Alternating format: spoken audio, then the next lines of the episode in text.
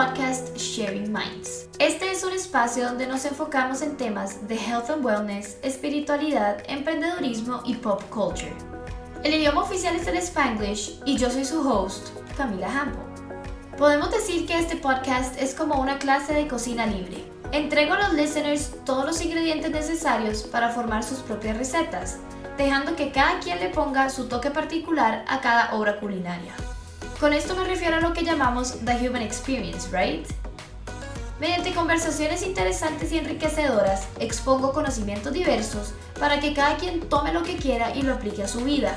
Aquí no hay labels, no hay restricciones, solamente distintas perspectivas mediante ideas honestas y frescas. Muchas gracias por tuning in.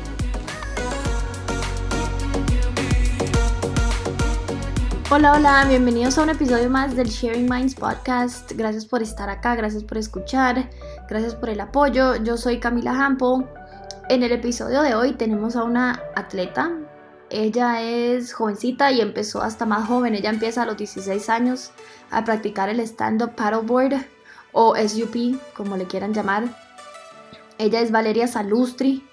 Ella es una atleta de Tamarindo Guanacaste y se dedica a esto full time, básicamente sí y no, también incursiona en, el, en la carrera de periodismo, aunque yo creo que su corazón, y ella también sabe que su corazón está totalmente en el deporte. Em, vale, ha estado en competencias nacionales y también ha estado en competencias internacionales, practica y entrena muchísimo para, para surgir en este deporte, para, para crecer en este deporte, así que de verdad que fue un placer para mí hablar con ella, que nos contara un poco más del deporte, de sus experiencias, hacia dónde va, hacia dónde quiere ir. Así que eh, espero que les sirva también de inspiración a aquellos, si alguno está pensando por ahí en incursionar en algún deporte o, nada más, digamos, comprometerse con, su salud, pues ojalá vale les ayude un poquitito ahí de inspiración y de motivación.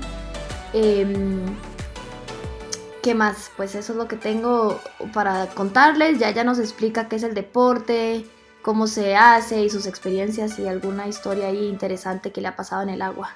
Así que sin más, acá los dejo con Valeria Salustri, eh, deportista del stand-up paddleboard. Muchas gracias por escuchar y nos vemos la próxima. Gracias, bye.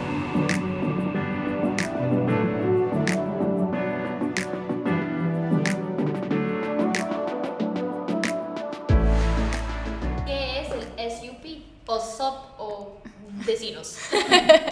bueno, básicamente el SUP o el paddleboard o el SUP o el stand-up paddle, como sea, es de remar de pie en una tabla con un, bueno, con un remo. en competencia, bueno, se puede hacer yoga, que creo que hay gente que ha hecho yoga, se puede hacer en río con inflables, que es demasiado chiva, nunca lo he intentado, pero sería demasiado chiva hacerlo. Este, también se puede hacer en un lago, se puede hacer en el mar en un montón de lados, pero básicamente es estar de pie en una tabla remando y se puede hacer recreativo, se puede hacer en competencia. Eh, las competencias básicamente son como de 10 kilómetros, hay técnica y hay de larga distancia, que son las de 10 kilómetros. Y eso sería básicamente.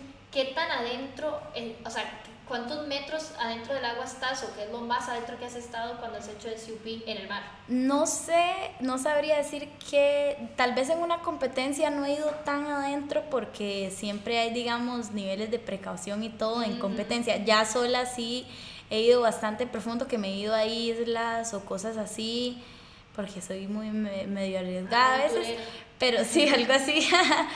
Pero no sabría exactamente cuánto, pero sí bastante adentro, la verdad, que he ido tal vez con bote de rescate y todo, ¿verdad? Porque uno nunca sabe con una cosa que uno se pone en la cintura que se llama PFD, que es como un salvavidas y a veces me voy con el teléfono con música, entonces puedo llamar por si fuera el caso que me pasa algo.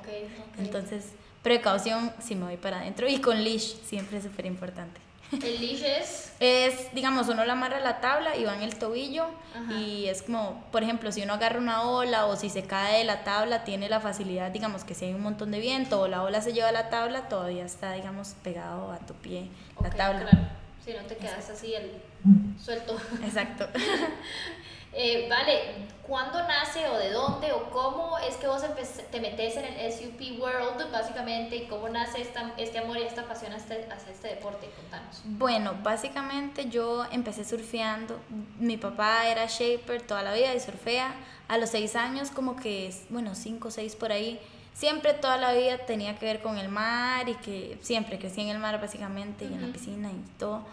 Y empecé a surfear y después paré y hice otros deportes y volví a empezar como a los 13, 14 por ahí. Estaba en un camp, en un surf camp y estaba con unas amigas. Yo veía que ellas avanzaban un montón, digamos. Tal vez yo no le ponía la, la, suficiente cantidad de esfuerzo, pero nunca me llamó mucho la atención y un día por casualidad me ya lo había probado anteriormente, pero nunca fue así como de voy a competir. Y me invitaron a un curso de salvavidas y era como un entrenamiento X y estaban las tablas ahí por casualidad porque hay salvavidas que las usan a veces, digamos. Y me fui, me dijeron, me dijeron, ¿quiere ir a remar a la isla? Y no sé qué.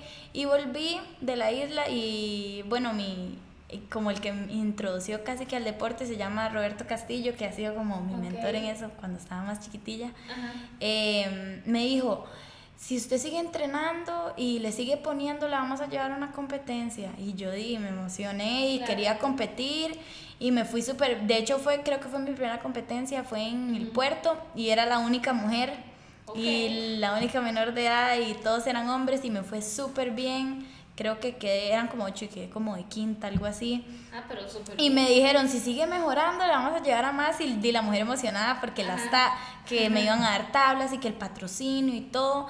Y desde ahí como que me fue súper bien en muchas y, y como que me, me, adapté porque en muy poco tiempo me empecé a viajar y como que me volví un toque, pues, llama ahora sí soy más profesional, digamos, pero di, en parte ahí fue como que encontré que me gustó en serio y ahí fue como que empecé básicamente en ese curso de salvavidas de pura casualidad y que me empezó a ir bien, entonces me motivé básicamente. ¿A qué edad me dijiste que fue esto? Empecé a los 14, bueno, yo cumplo en diciembre y empecé en noviembre, entonces como que a los 15, 14 por ahí. Ya llevo, este año creo que va a cumplir como 6 años ya de estar en el deporte, bastante de hecho. Sí, claro. Sí, ya bastante experiencia. ¿Qué tanto practicas? O sea, ¿qué tan seguido estás en el agua? Bueno, antes cuando vivía en Guanacaste, ahora que vivo aquí en San José, no tanto, solo los fines de semana. Por ejemplo, trato de aprovechar e irme el viernes súper temprano para aprovechar el sunset y, y, remar viernes, sábado y domingo y venirme el lunes que tengo clases. Pero antes de cuando vivía en la playa, sí remaba más de lo que entrenaba, digamos, en el gimnasio, sí remaba casi que todo, como de día por medio y descansaba un día pero ahora voy tres y antes iba como cuatro o cinco. Y, Pero igual le saco provecho porque la técnica ya está y la experiencia ya está y el gimnasio me ayuda a fortalecer un montón. Entonces, no voy tan seguido, pero sí voy y entreno al máximo y aprovecho el más que puedo cuando tengo la oportunidad de estar en la playa. Claro. ¿Cómo se ve un entrenamiento tuyo en el agua? O sea, ¿cuántas horas estás? ¿Qué ejercicios tienes que hacer? En el agua depende. Bueno, mi entrenador es, el que tengo ahora de agua es de Australia y él me manda todo por internet. Y es, a veces tengo que hacer, digamos, por ejemplo, los del agua tienen, tengo time zones. Entonces, time zone 1 tengo que remar a una velocidad como poca, digamos, de, de como de calentamiento, por decir así. El time zone 2 es un poquito más rápido que el 1. El time zone 3 ya es como un como un, un pace que uno puede llevar por, eh, digamos, en una competencia de distancia larga, como una remada por segundo, digamos, algo así. Entonces, con esos time zones, él me pone el entrenamiento, digamos, de, hay del 1 al 5, ya el 5 es sprint súper rápido, ¿verdad? Entonces, del 1 al 5, él me pone, digamos, esos time zones, me los pone por cantidad de tiempo. Yo tengo un reloj, digamos, el, el reloj que yo tengo, me toma los time zones y todo yo, lo veo en el tele, todo yo lo veo en el teléfono, digamos, yo puedo armar el entrenamiento y meterlo al reloj, e ir a hacerlo, el reloj me vibra. Claro. Y, digamos, eso lo haría como, digamos, viernes y sábado, ya el domingo si hago distancia larga, por ejemplo, que voy y yo me mido la ruta ahí en Google Maps y me hago 10 kilómetros, 12 kilómetros, que es, di, porque tengo que practicar ambas cosas, como te dije ahora, que tengo que hacer la competencia técnica y la distancia larga, entonces tengo que entrenar para las dos. Sí, me contaste también ahora más temprano, bueno, antes de empezar a grabar, la diferencia entre sprint y, y, ¿cómo se llama el otro término? Este, distancia larga o técnico.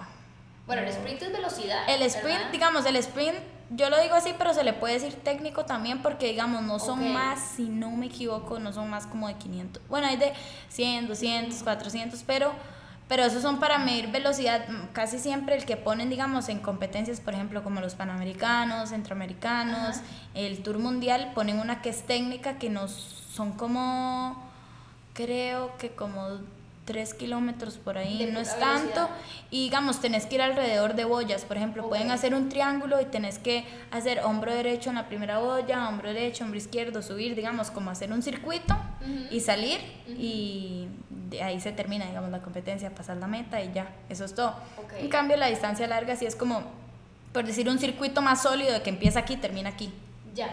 Entonces no es tanta vuelta y no hay que pasar por olas, ni es tanta velocidad, es como más tener ese tener esa resistencia por, por ese cierto periodo de tiempo, digamos. Digamos, a veces siento que la técnica es, más, es muchísimo más impredecible.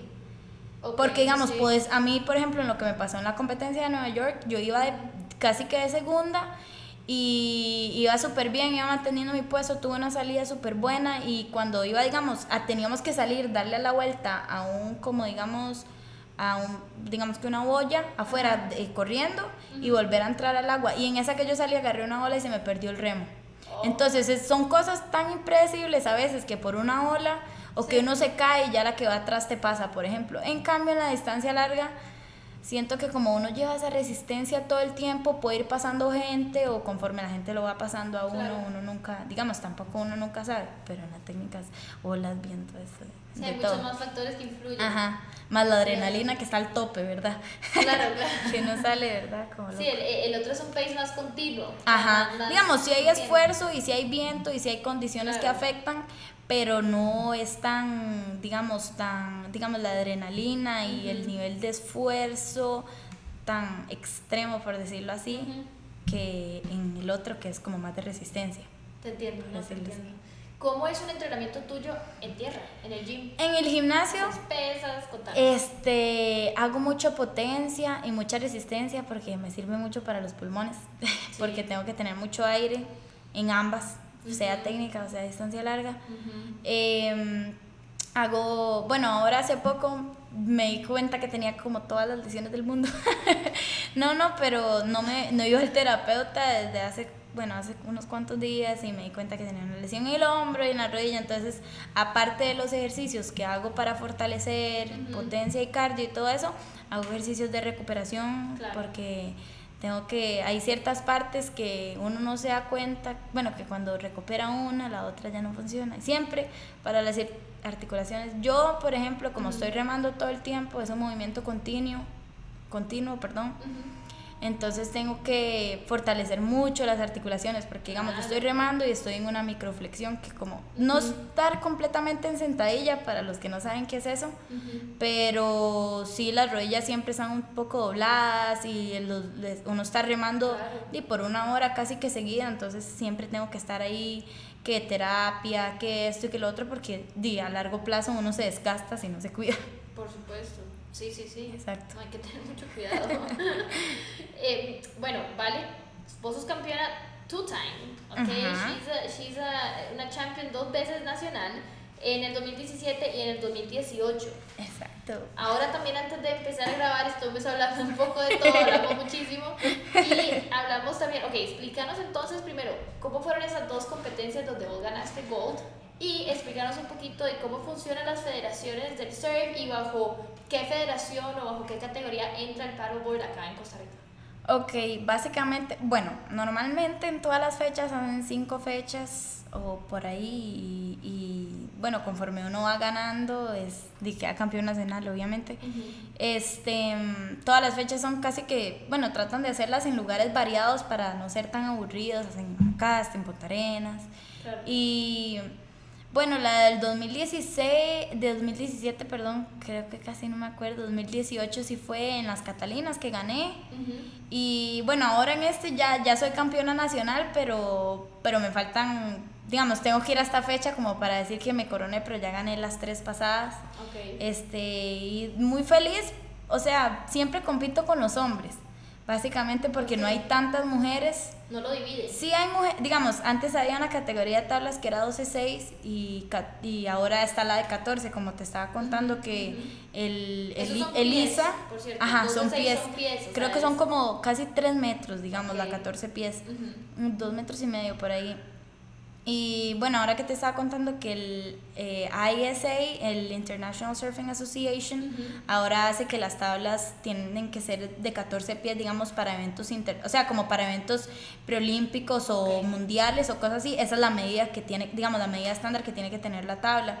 Entonces, ahora ese cambio, las tablas no son tan baratas, ¿verdad? Entonces, ese cambio, muy poca gente lo pudo hacer en el 2018 para para estas fechas, digamos.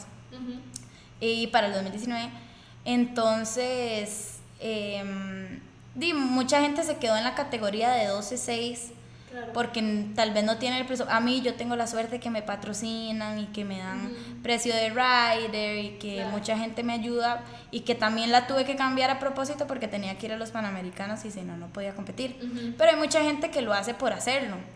Y bueno, esa cuestión como que atrasó mucha gente y por eso es que casi siempre compito con los hombres y no importa, trato de ganarles a ellos también porque de eso se trata. Y nada, me gusta mucho de poder representar a mi país, más creo que soy de las mujeres que, uy, que más ha representado al país internacionalmente y me pone feliz, pero a la vez espero que que surjan más mujeres. De hecho, ya hay muchas niñas que he visto compitiendo que me identifico. Y yo, mira, yo era la única de esa edad también acá, porque el deporte en sí no es muy grande en el mundo, entonces en el país acá también es un toque pequeño. Sí. Pero yo, yo quiero que haya gente para competir, no es como, ok, gané, fui campeona nacional, espero que así, espero seguir ganando, porque siempre hay que estar, sentirse retado, me gusta y que, que el deporte crezca en sí, porque al final digo, uno pasa y, y nuevas generaciones vendrán y inspirar a esas generaciones para que, no sé, crezcan y hagan más cosas de las que yo hice, tal vez. Absolutamente, no, estoy totalmente de acuerdo. Me encanta ese pensamiento. estoy, estoy agreed. Gracias. Contanos, ok, ok, esta historia es muy chiva. Vale, me contó ah. antes de empezar a grabar. Pero contanos de experiencias que hayas tenido en el agua con animales. Ok, he tenido varias. Voy a contar la primera que me pasó, que me acuerdo de yo tenía como 15 años, tal vez 14 por ahí. Eh, estaba aprendiendo a remar apenas. Bueno, estaba entrenando y yo iba a entrenar al estero de Tamarindo porque era muy calmado. En ese momento, no sé, como que no se había alborotado tanto el tema de los cocodrilos. Y la cosa es que ya me estoy metiendo, me fui a remar con un amigo, de hecho, que se llama Cristian. Y había un banco de arena y había un cocodrilo. Y estaba, y en el estero uno solo puede, bueno, es más fácil ir si uno quiere ir con la marea alta, obviamente, porque si no, dice, queda la quilla pegada, se queda el remo pegado. y estaba la marea muy baja. Y yo me quedé, como siempre, despistada, viendo para todos lados, me quedé viendo al cocodrilo para allá. Ay. Y estaba, no, no sé cuánta distancia, pero estaba, estaba relativamente cerca y me caí. Y yo no puede ser. Y me subí a la tabla súper rápido. Y ellos salen, son reptiles, son de sangre fría. Entonces estaba el cocodrilo con la boca abierta ahí calentándose con el sol. Y yo me, nunca me había subido tan rápido a la tabla. Me raspé la rodilla, como no sé. Pero vi un cocodrilo y me asusté. Otra vez, que no es así tan guau, me saltó una mantarraya encima y me, no me dan miedo porque el cocodrilo sí, porque él, él, sí te mata y te come, pero por ejemplo los, los animales marinos, por ejemplo el tiburón, él muerde y se va, no, no es, por ejemplo, si es el tiburón blanco, sí, ¿verdad? Pero si hablamos como los de que hay aquí en Costa Rica, no me, me dan tanto miedo. Y tal vez porque crecí en el mar, como que me adapté más a esa vida, ¿verdad? Entonces me saltó una mantarraya súper linda, como la que sale en Nemo, que tiene los puntitos blancos, no me sé cómo se llama, esa misma. Y me asusté tanto porque me salió de la nada. ¿Pero era pequeñito o era grande? No, era grande, pero ellas andan saltando. Y yo ya las había visto saltando, pero me saltó así en la punta de la tabla yo casi me caigo. Y ya como la peor de todas, bueno, me han pasado delfines a la par y culebras de mar y de todo, pero ya la otra que, que te estaba contando ahora, que, que estaba en Cabo San Lucas y yo no andaba con mi tabla, de hecho andaba con una recreativa porque, bueno, después les explico cómo son las tablas, este y andaba remando y, y nos fuimos a los arcos que están en Cabo San Lucas y después me devolví, iba pasando y cuando veo una ballena abajo mío y yo dije, eh, o sea, si esto salta o se mueve o me muevo yo, hasta aquí llegué. pero no me pasó nada, eh, pero fue como, o sea, la ballena pudo estar ahí abajo mío, yo creo que como dos minutos y yo sentí los dos minutos más largos de mi vida y después de eso se me subió una foca encima y ya yo no, o sea, yo, yo no sabía si iba a llegar a la orilla o no, pero lo logré y aquí estoy. wow para cualquiera el deporte. Exacto. Porque ya saben todo lo que les pueda parecer, aunque te diré que me encanta, o sea, me encantaría que me pareciera una mantarraya. Eso pasa, pero exacto, eso pasa porque digamos, si estás a la orilla no o sea, tenés muy poca probabilidad que te pase, pero como digo, por eso, por eso al principio les dije que no sé qué tan adentro he ido, porque me han salido ese tipo de cosas. Sí, entonces no sé, entonces no tengo idea. ¡Wow! No, pero me encanta. Eso, es toda una experiencia. No todo el mundo puede decir que tenías una ballena abajo tuyo y luego una matarraya y una foca. O sea, ¡wow! Y un cocodrilo, el es el cocodrilo. Pero, pero me encanta. Volviendo a las competencias, ahora hablemos un toquecito de las competencias internacionales en las que has participado. En tu Instagram, que la pueden encontrar a Vale, hay una foto con Carlos Alvarado, nuestro querido presidente. y este ¿Esto fue antes o después de, de, Lima, de los Juegos de Lima Panamericanos Eso fue después de los Panamericanos. fue una reunión que convocaron para felicitarnos y por para creo que salieron en tele los que los medallistas y para darles el reconocimiento. Ah, para darnos nuestro reconocimiento. Porque a todos, bueno, los que quedan en el top, creo que 10 o 5, creo que el top 10 les mandan como un certificado y un como un dijecito, no sé qué eh, por participación y por esfuerzo, entonces nos están entregando eso, más el reconocimiento que da también nos dio el presidente y la charla, la felicitación y todo, etcétera. ¿Cómo fue? Bueno, contanos si querés un poco más de esta experiencia ligada a Carlos Alvarado, ¿cómo fue eh, eh, los Juegos Panamericanos en Lima, en Perú? ¿Qué tal fue eso? La verdad, este, bueno, en sí la competencia para mí estuvo, digamos, las en, Sentí, por ejemplo, mi equipo, la tabla la sentí un poco pesada, este, las condiciones estuvieron bastante duras, pero es un lugar que las olas son increíbles, digamos, digamos, para surfear son demasiado buenas en paros. Yo tengo una tabla de dos metros, no es tan factible andar en una ola súper grande, ¿verdad? Porque es muy incómoda. Entonces eso, de hecho, bueno, hay unas fotos increíbles, la muchacha de Estados Unidos se quebró un huesito en el tobillo y todo fue, no fue una cosa de locos. Pero di, la experiencia es demasiado gratificante porque no todo el mundo tiene la oportunidad. Por eso yo digo, se gane o se pierde, no todo el mundo llega hasta donde uno llegó o llega... Por ejemplo, la gente que va a las Olimpiadas y tal vez no trae medalla, pero ¿cuándo va a tener usted la oportunidad de ir a unas Olimpiadas? O sea, ¿me entiende? Y fue demasiado increíble el apoyo de, no solo digamos de los costarricenses en sí, la emoción de todo el mundo, sino del Comité Olímpico. Eh, de, por parte de toda esa plata el comité viene del, presidente, eh, todo súper, digamos, la gente muy atenta. Obvio que uno es atleta en ese momento, es el más chineado de, de todos, ¿verdad? Porque lo andan uno como, como una muñequita de porcelana, ¿verdad? Pero, digamos, a veces uno se queja de que tal vez la federación o que, bueno, la federación también increíble siempre, ¿verdad? Sea olímpico o no, el, la competencia siempre están ahí, maravilla, ¿verdad?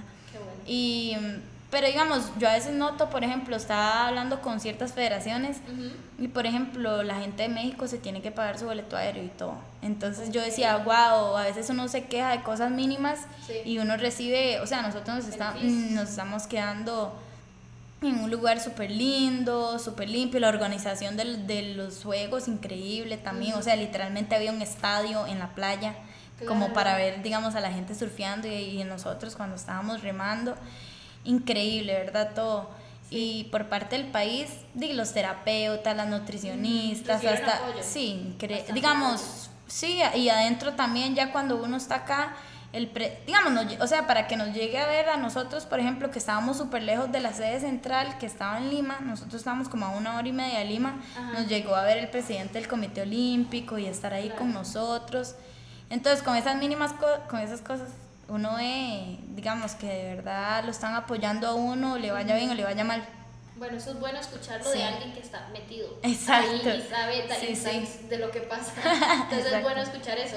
Y bueno, aparte de Lima, que, que, que, que es la más reciente, porque eso fue en julio, me dijiste. Eso fue en este julio, sí. Ajá. Eh, bueno, has estado en Estados Unidos y en otros lados. ¿Cuál ha sido la competencia favorita? En internacional, bueno, tal vez porque acaba de pasar, he tenido muchas y muy chivas, por ejemplo, Hice una Carolina del Norte y volvería miles de veces a Carolina del Norte. Es demasiado lindo el lugar, es demasiado la gente es demasiado, o sea, increíble. Pero la que más me impactó porque estaba totalmente fuera de mi comfort zone, no la que hice en la playa, que fue en Long Beach ahora que fui a New York, sino la que hice alrededor de la Estatua de la Libertad. Porque es como, yo vengo aquí, ya cualquier playa que voy, mm, o sea, por más que hayan edificios en la playa, jamás se compara, ¿verdad? A estar remando en, en concrete jungle, ¿verdad? Como le dicen a Nueva York. Y yo veía los edificios y me sentía increíblemente pequeña, o sea, vi la estatua, yo, yo no sé ni a qué velocidad iba dándole la vuelta a la estatua de la libertad porque estaba viéndola, yo me quedaba viendo para arriba, este Tenía, tuve que parar como dos veces por, por ferries que iban saliendo. Aquí la gente y como el país es tan pequeño, la gente coopera demasiado. Si uno les dice, mira, que si pueden quitar estos jets que de aquí porque vamos a hacer una competencia aquí, la gente coopera mucho. Porque somos pocos y en la parte de la playa entienden. En cambio, ya no, allá había que parar. Que si es, y era fin de semana y habían kayaks y helicópteros y, y uno veía edificios por todos lados. Entonces, la perspectiva a la que uno está acostumbrado es muy diferente. Pero es muy gratificante a la vez porque porque es una experiencia nueva y, uno se queda así como, wow, qué loco. Y me quedé con las ganas de que eso está en mi, en mi digamos, como el otro año yo tengo que ir, sí o sí, como marcada esa fecha, porque fue demasiado chiva y también envolverse con, con, yo era la, la menor, la menor que hizo la competencia, todas son profesionales de 27 para arriba o más, y tienen muchísima más experiencia y todo que en algún momento llegaré ahí, espero que sí. sí. Y, mm, pero no, increíble la competencia. En California he tenido muchas, pero eso fue lo que más, digamos, siento que ha sido la más chiga en ese sentido de que no estaba acostumbrada como a ese setting, por decirlo así, pero he tenido, digamos, competencias increíbles, digamos, en Perú o en California, con olas así, que yo digo, ¿cómo voy a salir de aquí, por ejemplo? Y que el, está uno con el corazón al tope y, y que si te bota la ola tenés que aguantar el aire, no, no, son unas cosas de locos, pero increíbles todas, todas siempre tienen, al, siempre le enseñan algo. algo de todas. Exacto. Pero ¿cuál ha sido la que menos te ha gustado? La que menos me gustó, creo que han sido dos. Una cosa por, una, por un error mío tonto y otra porque yo no sabía si iba a llegar.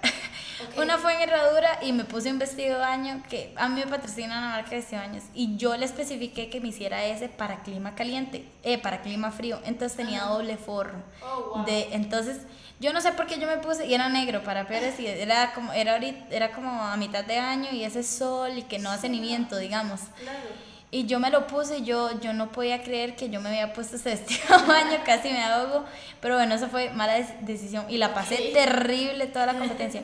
y otra fue en Manuel Antonio, pero era invierno y tenía que ir a darle la vuelta a una piedra y volver. Y en la segunda vuelta que, que porque eran dos vueltas, en la segunda vuelta Em, entró, entró una tormenta, todo se nubló y yo no veía absolutamente nada.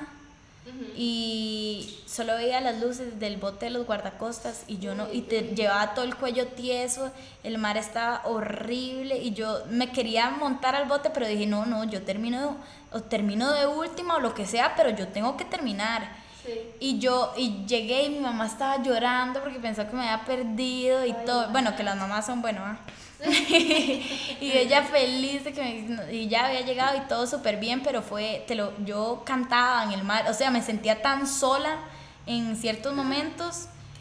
Porque así te lo juro, yo gritaba y cantaba y hacer para algo para hacerme compañía porque fue tan Y era como mi segundo yo creo, tal, no tenía tanta experiencia como ahora tal vez. Claro. Entonces me marcó demasiado esa competencia, o sea, es loco, pero fue como una batalla mental increíble. Sí, sí, sí, no, no. Totalmente. No fue un chiste, digamos, para nada.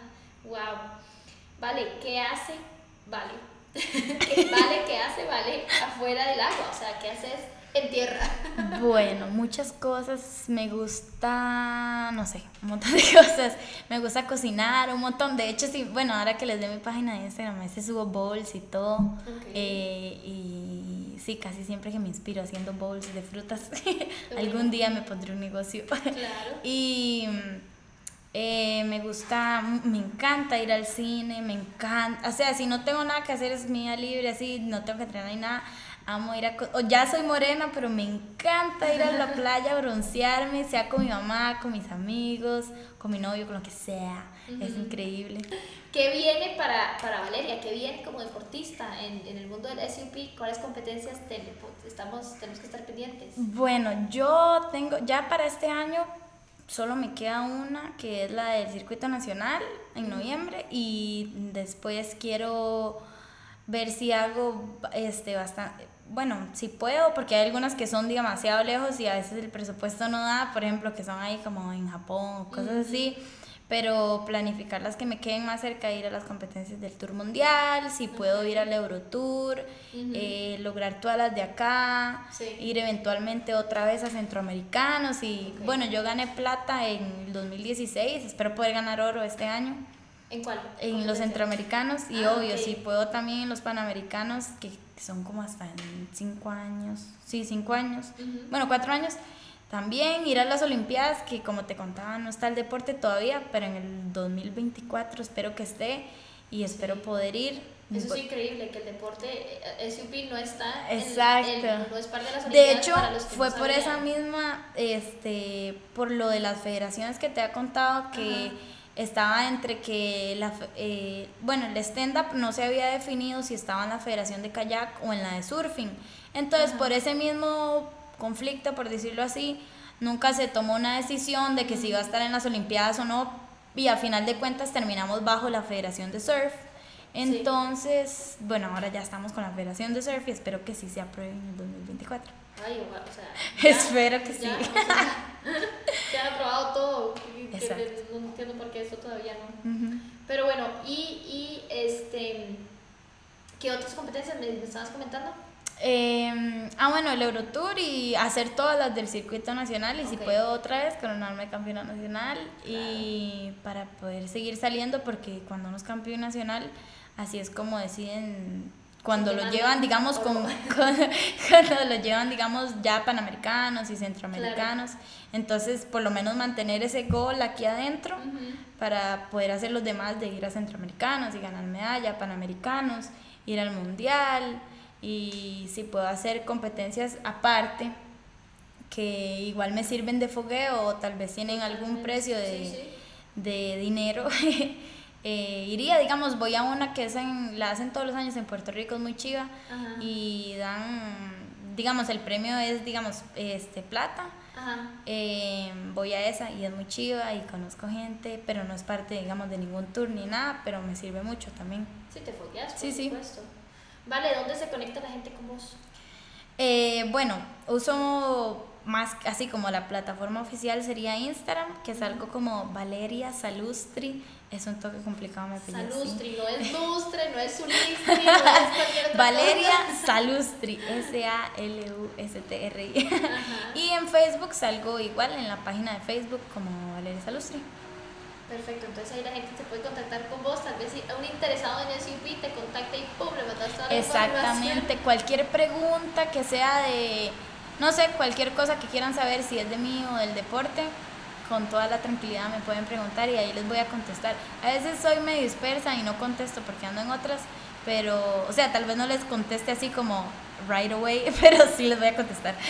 Sí, nada más contáctenla para hacer amistad. Para lo que sea, exacto. Gracias. Así que, uy, y acaba de empezar a llover. Exacto, apenas. perfectas. Apenas. Así que, bueno, nos vamos.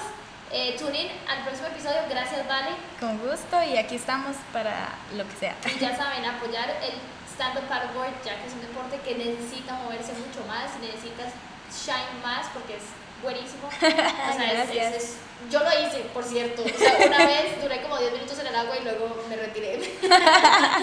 Pero es, es, es este vale la pena poner atención y vale la pena es bastante es bastante duro físicamente entonces aunque no quieran competir o lo que sea si solo quieren ir a hacer ejercicio se los recomiendo 100% trabaja todo el cuerpo. Exacto todo, dímelo a mí así que bueno nos vamos. Muchas gracias bueno hasta luego gracias